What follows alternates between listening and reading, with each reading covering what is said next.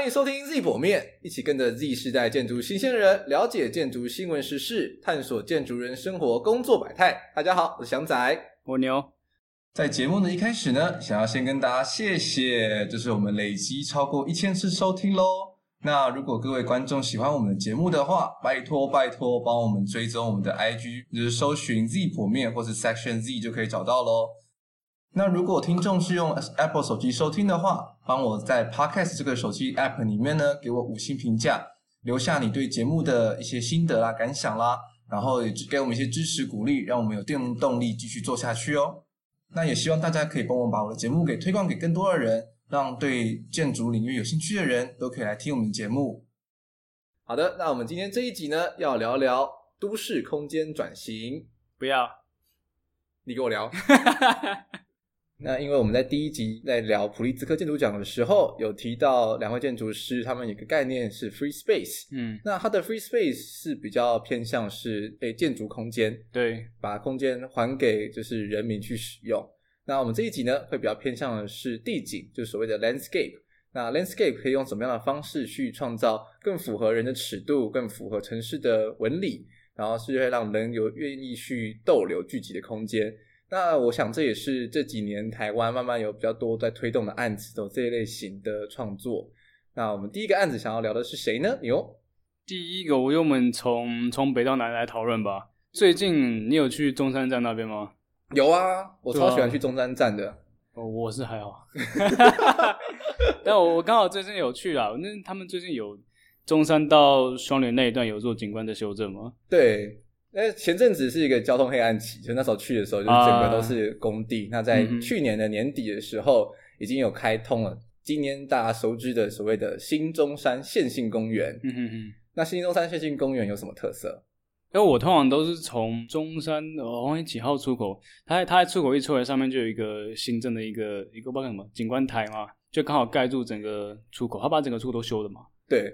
其实还蛮蛮特别的啦，一般的出口它就是一个很单纯的斜斜的屋顶，嗯，然后它就只是一个出口的空间，它就硬生生刚好就是从地上窜出来而已，嗯，但但它现在是整合的，包括整个线性公园还有周边植栽什么直接一起做同整，没有错。好，那我们先从这个案子的起头开始聊起好了。嗯，这个新中山公园呢，是由一口规划设计顾问公司去设计。这个案子起头是因为台北捷运在一九九七年通车，至今已经二十三年了。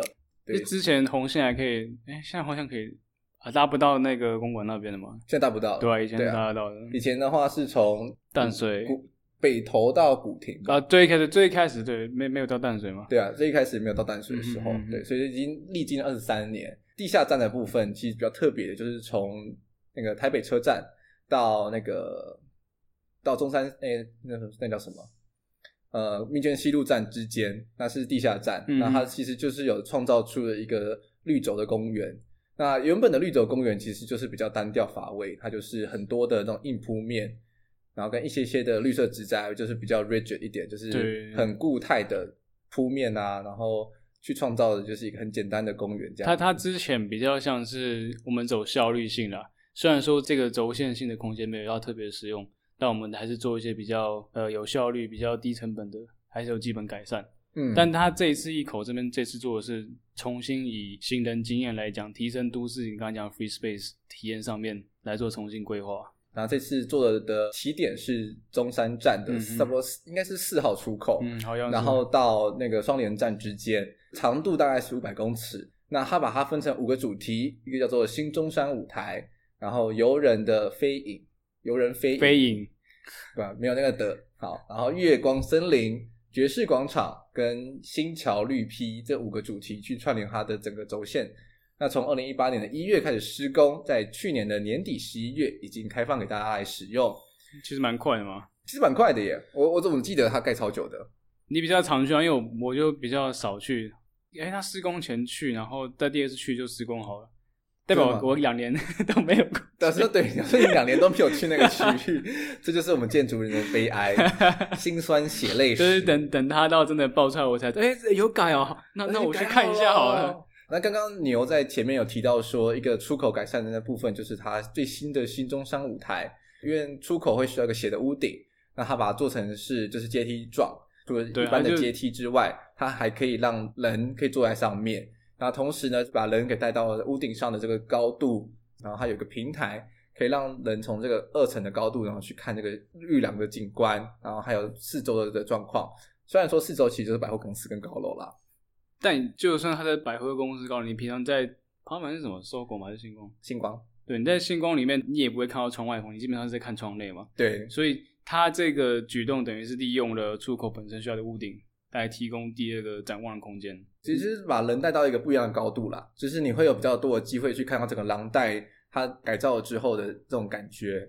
除了就是一般平平的公园廊道之外，嗯，它这次其实结合了非常多的这种高高低低的湖泊，然后跟结合地景，所以就是它会有很多层次的植栽。然后跟这样的坡道，让人就是很像是走在山林间一样，然后是有点曲折的，它不是一个很单纯直线的空间，它让你会有比较多需要转折，就有机会往左看，往右看，然后去感受到这个当代带给你不一样的生活体验。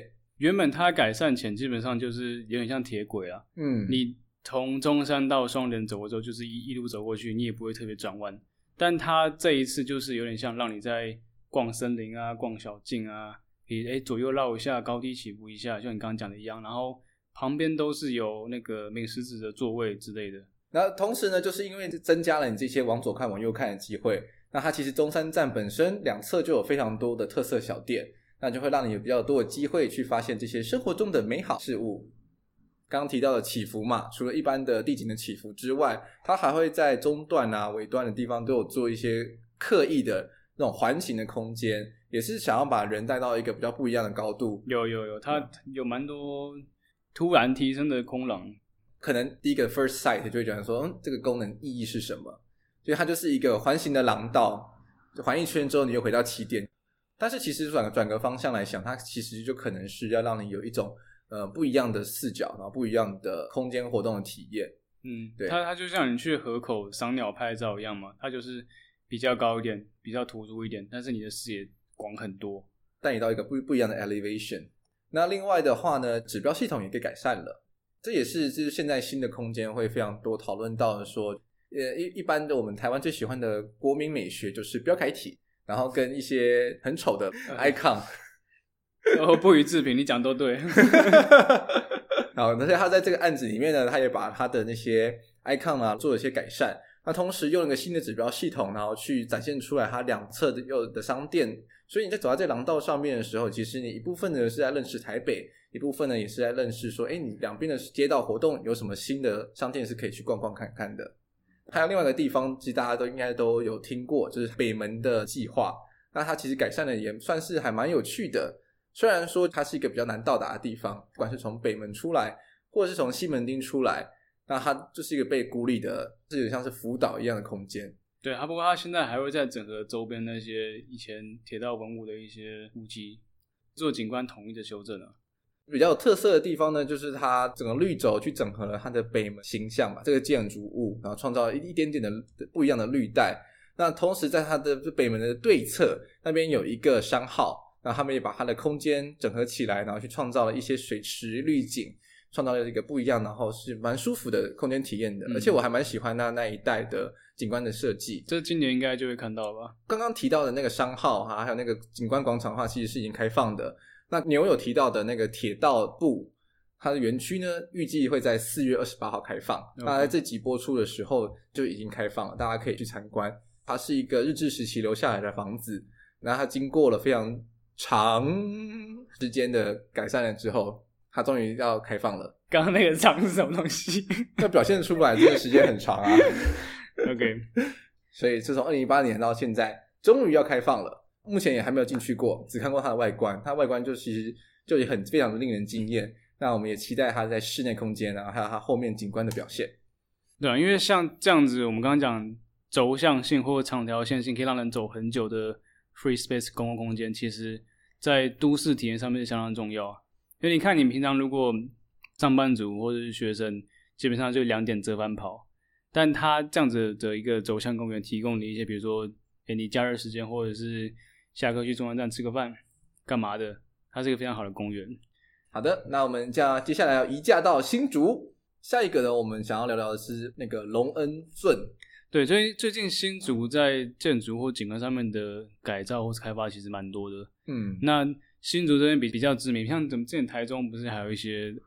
台中的话就有推的非常多，包含说柳川的改造，呃，绿川的改造。那在更早期，比如说像是市政绿园道啦、台中的草悟道之类的，其实都算是还蛮成功的计划的。对，所以现在有点新竹也是类似用这个方式，我们有水道本身就是一个轴向性的空间，然后我们再去做，呃，它周边的其实它是铺面改善呐，或是人行步道改善。但事实上，如果以建筑空来讲的话，是有非常多东西可以做。那你有来说说，到底这个龙恩圳有什么特别的地方？龙恩镇它其实就像台北有柳工圳，它以前是就是灌溉用水道。这龙恩镇基本上，呃，我大概去看了一下，它当初建造的时间可能是，我靠，可能快两百年前，一七一八年。它本来就是一个农业灌溉用的水圳，它大概可以灌溉，据研究是指说四百甲的一个土地，四百甲，没有完全没有。你现在拿来这四百甲的土地可以可以种田，我的妈呀！那它最一开始龙恩镇是从头前溪直接接水过来，然后到新竹市，现在新竹市那边去做灌溉。那你也知道，现在我们农业的发展已经移到别的地方去，所以龙恩镇本身在前几年吧是比较偏一般，比如说呃雨水排水或者等等之类的比较基本的用途。所以现在新新竹又请那个宜兰的田中央田中央建筑师事务所来把龙恩镇重新做一个修正。原本龙恩镇的长度大概是。基本上是六公里，不过要喊直达的话，可能会到十七公里左右。十七公里的概念大概就是从台北到淡水啊。对，不长。我骑脚踏车从台北到淡水大概二十公里吧。哦。Oh. 对，差不多就是直线距离的话是这个状况。现在真正有改造田中央来超刀的话，目前是中间有一条比较热闹的一公里的部分，但基本上也是很长。你现在看你要走一公里，那它基本上我觉得跟田中央他之前原本在宜兰本身做的一个叫维管束计划蛮像的。它维管束计划，比如说我们从宜兰市的杨氏芳林园，然后到金梅栈道，它基本上中间是有一条小巷子，可以经过一个社区，然后再到社福馆，再到金梅栈道。也就是说，它是把众多个节点串联起来的一个计划。那它叫维管束，可能就是取自于它比较像植物的茎脉、叶脉那个样子，是一路这样子连下去的。所以很明显，它在新竹的操作手法也蛮类似，也就是说。用轴向或者是慢慢深入社会或者是聚落中间的一个方式去活络当地的一些活动或是景观之类的。那它这个轴向一公里多，它有分什么样的分区吗？有啊，它它这个一公里大概就是在呃东大路到民主路吧，这中间这两条路平行的嘛，对，它中间是大概一公里的距离。然后如果你从东大路来来走的话，一开始应该会进到它所谓的游戏场。那游戏场就是一个，我们之前有去看到，就是一个很大的摩斯之溜滑梯那边。嗯。然后小孩子可以在那边溜滑梯啊，然后家长旁边看那样子。然后你再往前走的时候，你会发现它这个步道不断的在这个龙恩圳的左右之间去做互换，有点像我们刚刚讲到新中山一样，它会刻意创造一个比较迂回的路线。那接下来就会到一个叫漂浮月台的地方，呃，它的铺面会。从原本硬铺面变软铺面，它是好像是用人工草皮的部分去做这个地方。再往前走的话，就会走到民生路口的榕树广场。这个就是它会摆一些家具啦，比如说很像蘑菇的椅子，或者是很像什么的小小东西。这个是比较难得，它在这整个轴向公园里面出现的广场类型的空间，要不然其他是比较偏路。所以它在广场这边的话，基本上是可以提供别人诶坐卧聊天干嘛干嘛的。那再往后面走的话，规划的是樱花的场地，它叫看水场，就是比较亲近溪流的部分。然后最后停在民族的话是叫聊天场，看起来比较像是我们一开始是从活动最热烈的游戏场、溜滑梯、小孩子开始慢慢走到后面比较偏当地居民，哎、欸，我们调抬杠聊天干嘛而已。平常晚上啊，吃饱饭啊，就可以去到这个小公园里面，然后就是很舒服的空间，然后在那边逗留，然后跟你的邻居聊天。虽然说最近可能不是很适合啦，但是你是平常的话，最最最近才需要。真的觉得最最近这个 quarantine 真的是搞得好像大家开始疏离，然后互相害怕，大家都很害怕聚在一起。像我们现在聚在一起录 podcast 就觉得好害怕哦。牛，你是不是有口蹄？口蹄？哎、欸，牛，你是不是有狂牛病？完了，这个这个不能剪掉。因为我想讲的，因为你知道田中像他们在宜兰樱花林樱木他们，那现在已经变打卡圣地了嘛？对啊，没错。他们基本上就是空间特殊之外，他们比如说建筑的扶手，他们也会重新做设计，当然那个要送审，那个再提。但同样在新竹，我们这个龙恩镇公园上面也有做扶手的设计，它是做的像水草啦。就是有点像是我们那个小朋友画图的时候，水草就是一个这样子，对，它就是像兔耳朵一样，嘿嘿，就一一一条线或者是两条线那样画上去。基本上这个是蛮像那个樱花铃木那样，实在其实是同的 type。那我真的比较好笑的是，好像之前还有一则一些新闻是大家在讨论说，这个水草看起来很像，很像监狱，很像什么？等下，再再一次，你刚刚说这个水草很像什么？因为他们的扶手基本上都是就铁做的嘛，然后看看钢管弯的干嘛的，他会觉得好像小朋友在牢笼里面玩游戏那种感觉。我说，你说在监狱里面玩游戏吗？对，类似那种状况，就是我我是觉得大家的想象力，大家的想象力真的丰富，真的很厉害，还是待过监狱还是这样。田中央的的最初的想法，其实只是想要让这个空间变得比较轻松，然后比较 playful 一点点，就是不是一个这么 rigid 的空间，因为毕竟它是在水道上。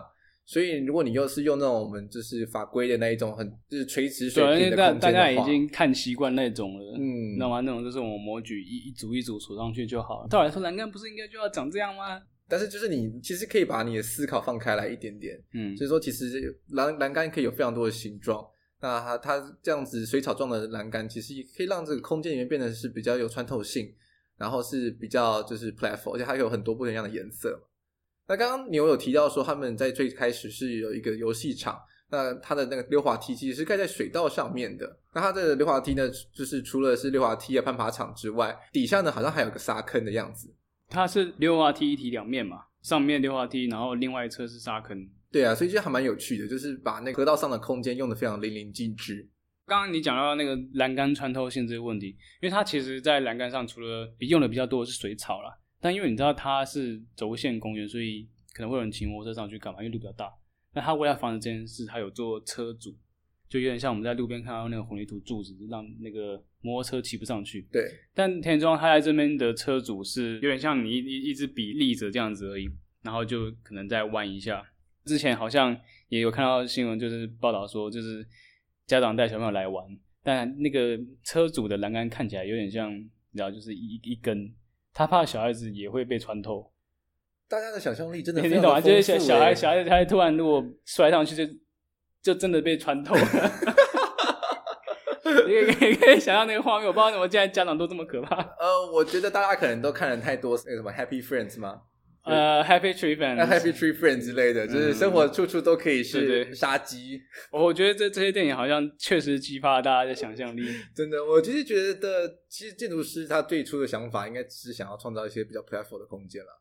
这这这肯定的，对啊，要不然你要又要再看到我们放一堆混凝土柱子在那边，那个也只会变椅子，我坐在上面有一样这样。对啊，就是比较不好玩。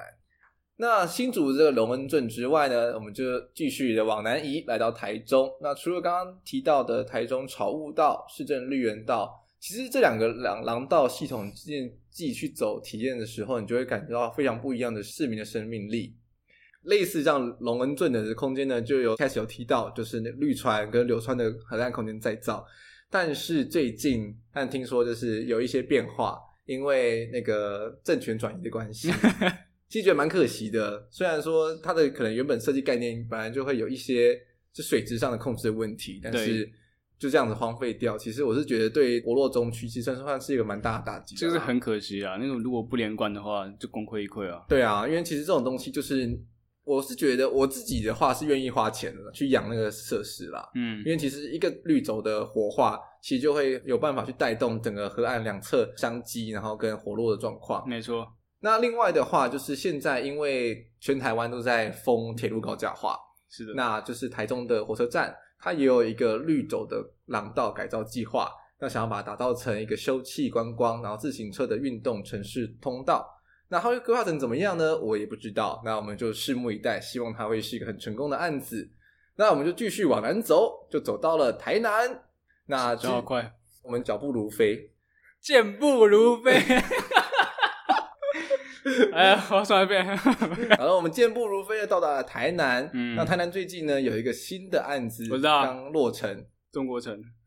不是啦。OK，啊，也也对啦。那台南最近有个新的案子刚落成，开放给大家去游玩，就是台南的和乐广场。那这个案子的起头呢，是一个国际净土，它的基地位置是叫做中国城，它原本是一个综合商办的空间。那这个中国城本来就很常变成建筑系的毕业设计吧？没有错，因为它荒废非常久了。大家之前台南人聊的话都会知道，它就是一个大家的购物中心。那个后来就是有更多的百货公司啦，然后那些商场的空间转移，所以它就没落下来了。嗯，对，它就变得比较像是一个就是社会空间的死角，因为它是在一个呃绿洲的尾端，所以他们市政府就决定要把它解放出来。变成一个也市民可以游玩的空间。他这个后来是开了一个国际竞图吗？对，他后来开了国际竞图。那这个案子呢，最后由 MVRDV 拿到。他们的呈现方式是一个下凹式的广场，里面变成是一个有点像是水岸，然后有些绿色的植栽。那同时呢，去保留了一些中国城原本的梁柱，然后让它有一种好像是罗马遗迹的效果。嗯哼。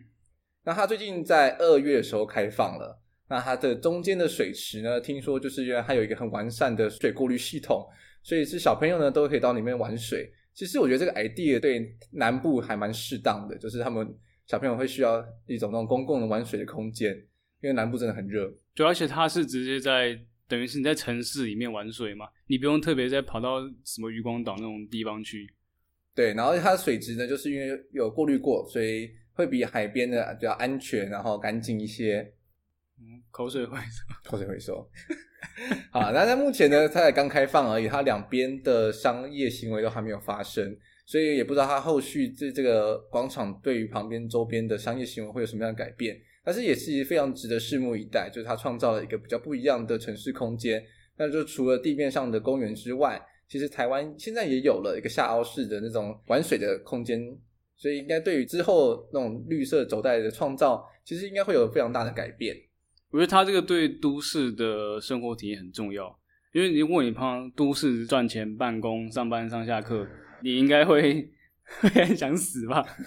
所以他他这个，所以他这个和乐广场基本上他创造了一个刺激你来玩，他他希望你从你原本的生活中解放出来，你来玩，你你给我来玩，它是一种一种童趣吧？我觉得，我觉得是，因为我我虽然还没有去过，但是我常看别人在 po 一些照片干嘛，基本上。小孩子玩是一定的嘛，可是基本上爸妈也会一起玩。那说不定他们本来爸妈可能有来过中国城啊，或干嘛，因为他们那个时代的东西，他们就会有一些，哎、欸，以前中国城没想到今天可以变成这个样子。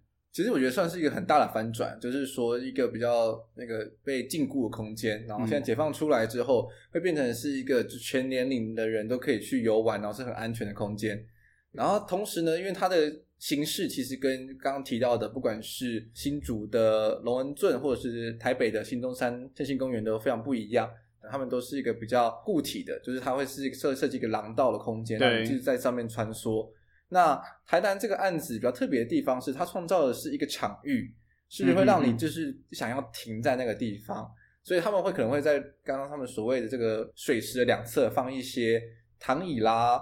或者是说，就是地板也很干净，你就会想要坐下来，所以你就会想要在这个环境里面去逗留，而不是说就是你要很急促的，就是一直走一直走。所以，所以就是他创造的是一个让你可以停留，然后去跟家人啊、朋友就是聊天，然后享受一个下午的空间的。他是希望你想停下脚步这样子啊。对，所以其实我是觉得这两个是一个非常不一样的这种公共空间场域，那其实都非常的有趣。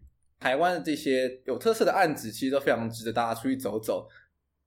好，那我们离开台湾，去看看全世界有什么样特色的这种城市地景的案子呢？照理来说，我现在应该是在菲律宾的。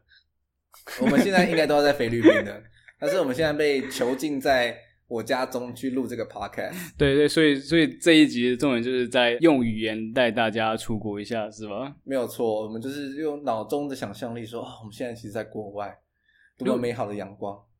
如果你刚刚讲这个 MVRDV 在台南这个净土，那我想到，因为去年冬天我有去一趟那个韩国首尔，那你知道首尔在首尔站，就是因为他们的台北车站啊，首尔站是一个很大的火车站，他们旁边也有一个高架的花园。那是一个什么样的高架花园呢？你知道首尔站它是地面上的站体，也就是说，像我们台湾其他火车站一样，火车是从地面，不是地下化，也不是高架，它就是地面上的。所以它如果没有设置呃铁路平交道的话，车子的道路会被截断。所以最一开始它是在首尔站的上方，它盖了一个高架，让左右侧的车可以互相来往。基本上它就是一个车子的联络道，但那基本上是在我记得是一九七零年代，一九七零年代对之间发生的一些建设，但后来可能因为以前道盖了很久，可能会有一些结构上问题或干嘛的，可能。不再适合继续当车型的高架使用，所以后来首尔当时的市长基本上也是办了一次国际信托。那很巧又是 MBRDB 拿到，啊，真的很厉害耶！人家没说这是什么案子，这个案子后来现在它就叫首尔路七零一七，七零就是我们刚刚讲一九一九七零年的高架桥，一七就是二零一七年。它开放吗？二零一七年是开放还是完工？它其实一七有另外一个意思是说，它有十七条的一个出入口。他把原本的高架改成有十七条出入口的人行高架，可以这样讲。嗯哼，那这个高架桥有什么特色？就是你刚刚提到说它是一个呃，在可能二十几米宽的车道，嗯，然后现在变成是一个人行的路桥，嗯，那我们人走到这个高架桥上，它预期可以得到什么样的的体验？就像我们刚刚讲，AVRTV 在在台南的中国城，他们基本上是以水为主题，那不不管是雨水、口水还是什么水啊，他希望市民是以玩水为主题。那他在首尔这个七零一七高架上面的话，他们是希望是以景观、植物，好，其实还有一些些许的音乐，但是我觉得 focus 是在景观上面。如果你到网络上，或是你曾经去过，你可以看到说桥上有非常多的植栽盆，就他们甚至会直接种树，或者是比较高的灌木，我觉得啦，那种都比人高了。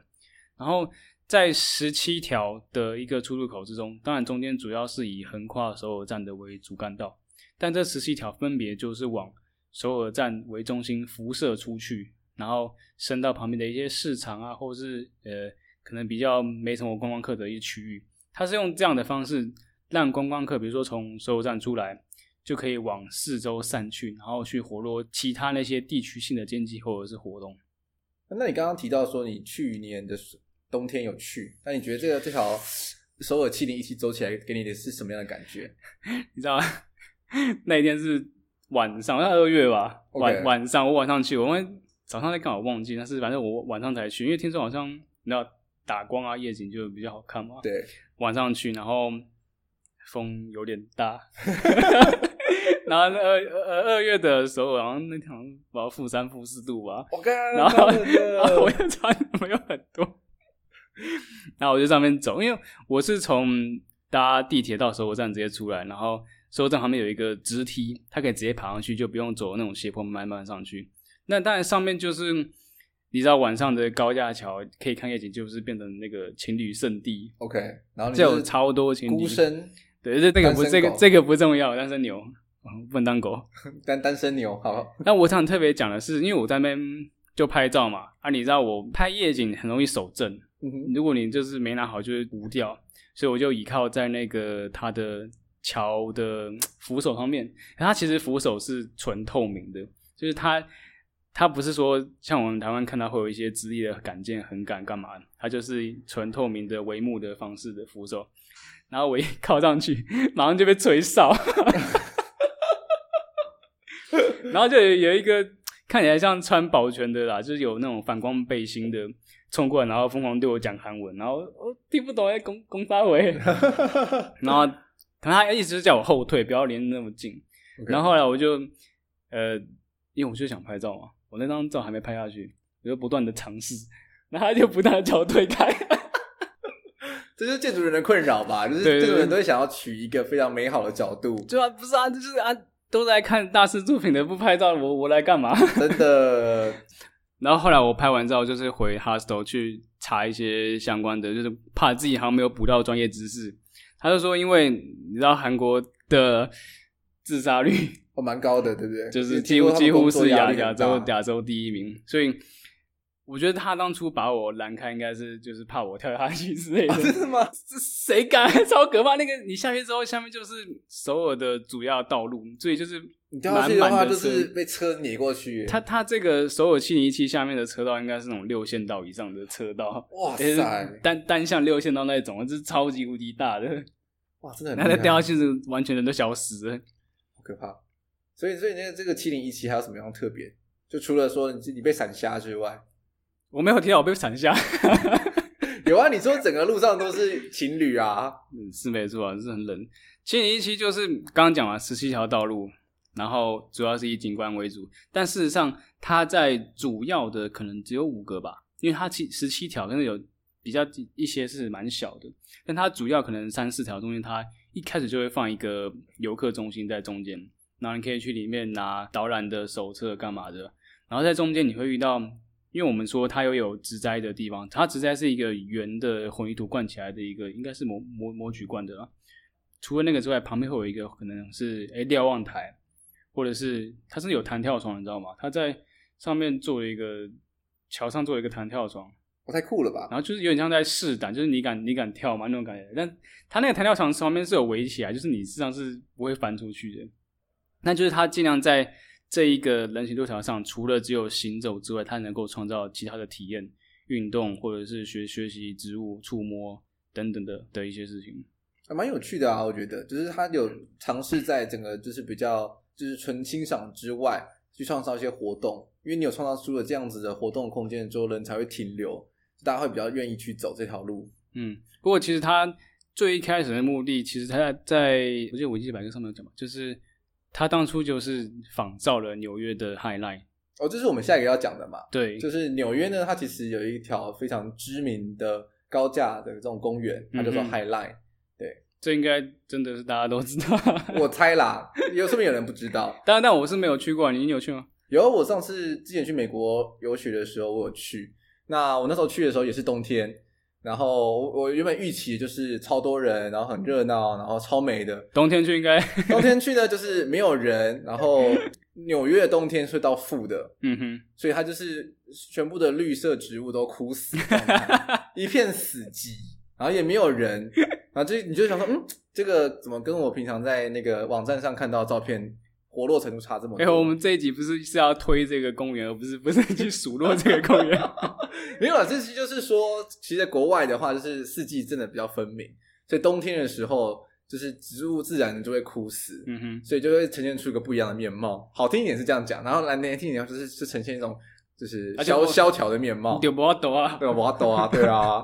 但是不得不说，其实 High Line 这个案子，纵观而言是一个很成功的案子啦，因为。它原它的这个 High Line 呢，它是位在曼哈顿的西南方，叫做 Meatpacking District。它原本是一些卖肉或是卖一些就是进口品的地方，所以它曾经红极一时，非常的热闹。那会有这像这些铁路，也是因为呢，它要让整个货运进来的之后呢，变得比较顺畅，所以就是变说它的铁路很酷，会高价化的原因是因为这些铁道会直接接到房子里面去。哦，接到房子里，对，他就接到房子里面去，所以说他房子里面就会有那种挑高的空间，然后是就是火车可以停靠，啊、然后可以装装载货物，啊、对，所以然后所以这些货物呢都会从这个地区装载完了之后送到曼哈顿岛或者送到整个纽约的其他地方，但是也因为整个铁道系统的改改变，然后整个商业区的转移，所以这个区域就没落下来，然后没落了之后呢，就会变成是一些比较那些就是低收入的人。或者是一些艺术家，他们那个呃生活的区域，那这个铁道呢，因为它非常巨大，然后它也没有人去拆它，它就是它立在那边。那它立在那边了之后，就久而久之嘛，就绿色植物就长出来了。那就是有一个人，他就看到了这样子的绿那个 highlight 之后，他觉得诶、欸、这样很漂亮哎，就是看到就是有种废墟美嘛，废墟美就是它上面就是这些绿色植栽，然后创造出来的的环境，他觉得很漂亮。然后他们就有一次，就是到这个铁道上面的时候，他们看到这些绿色植栽在自己很自然长出来的模样，他觉得这边太棒了，嗯哼，所以他们就发起这个 High Line 的，就算是 renovation 的计划，嗯嗯，对。那这个案子呢，它是包含 James Corner Field Operation、Dealer Scuffle Plus Renfro and Dealt Altdorf 三个主要的公司或者是单位，他们去创造了这样，去发起了这样的计划。然后他们其实也争取了非常久，因为你也知道说，就是你要算是突，算是一种突破吧，把一个旧的铁道铁道荒废的，然后把它变成是一个人可以走在上面的的这种设施物，其实都一定是经过很不断的跟市政府，算是打交道啦，然后这个要要说说服别人，事实上是要花很多时间的。对对对，没有错。然后之后他们成功了，所以他们就是创造出来，现在现在目前全长大概是二点三三公里，那、嗯、它持续的在加长中。从二零零九年开幕至今，其实就变成是整个纽约市最 popular 的 attraction。那它其实这个 highlight 就是我们刚刚提到，你有一个这么长的走道，它其实也分了分了非常多的区域。那它每一区呢，都会创造不一样的节点。那它现在最南端的话呢，它现在是连接到了一个 museum。对，那那 museum 的话，也是一个新新建成的，就是 Whitney Art Museum。它它的端点嘛，算是新建的一个端点。那沿沿线呢，它现在因为整个就是变得很 popular 嘛，所以它两两侧的区域其实也活络了起来。那就包含说安藤忠雄或是扎哈迪，他们其实都有在两侧去新建了一些不一样的就是建筑物，就是住宅。但是大师开始来咔嚓了。对，没有错。那另外的话呢，它其实就是最近非常有名的那个 The Vessel，就是长得像一个，那是那个 Thomas Heatherwick 做的那个呃无限楼梯，长得有点像蜂窝那个，长得有点像蜂窝那一个。那其实它其实也是在这个 Highline 的附近。其实我觉得它长得很像那个 Seven Eleven 去。有人去买便当，他帮你哦，对，就是那个拉起来，那个蓝蓝色的那个蓝色的拉起来，对，就是其实蛮像那个，它就是用楼，就是你刚刚看到那个曲线的部分，它就是楼梯，嗯哼，跟电扶梯，但它也成为一个新的节点，就对了，对，没有错。那它其实是有这样这么多的节点，然后就是慢慢的就是借由这个 highlight，然后串起来，把整个纽约曼哈顿西南方这个区域给活络了起来。对，那其实这个案子有趣的地方呢，就是说，因为原本的人民都走在就是平地上嘛。所以他就是给你一个不一样的视野，然后去观看你熟悉的世界。那他们那时候的市长呢，Michael Bloomberg，他有说过一句话，他说：“You see the city in other perspective, and the city sees you。”这句话的意的翻译就是说，你用一个不一样的视野去看了你的城市，但在那个城市也看到了你。嗯哼，对他，因为他在整个 highlight 的轴道上面呢，其实你的人是被带到一个比较高的层次，可能二楼或三楼。所以你可以从这个比较高的俯视的方式去看你原本已经熟知的城市的渠道，脱离你原本已知的世俗。那另外呢，因为整个人被带到了二三层，所以它旁边建筑物本来里面就会有一些住户啊，或者是这些城市的人就永远走在地面上，或者是汽车走在路上，啊，它其实也会从一个不一样的视角看到说，哎，那个整个桥上面有一些不一样的活动。所以这这个 highlight 的创造，其实也让整个城市的空间变得很有趣。就是把人的的一个视野呢，可以带到一个比较高的层次去看这个城市。是。那我们刚刚提了那么多，就好像说这些，你知道，创造了这样子一个绿洲的公园，对城市就是好的，然后对城市就是给大家一个很正向的影响。那其实我们也想要聊一些，就是一个比较对立面啦，就是说一个绿色的轴线公园创造出来之后，就包含说刚刚提到的 Highline，它其实就是会让整个地区的房价就是变高。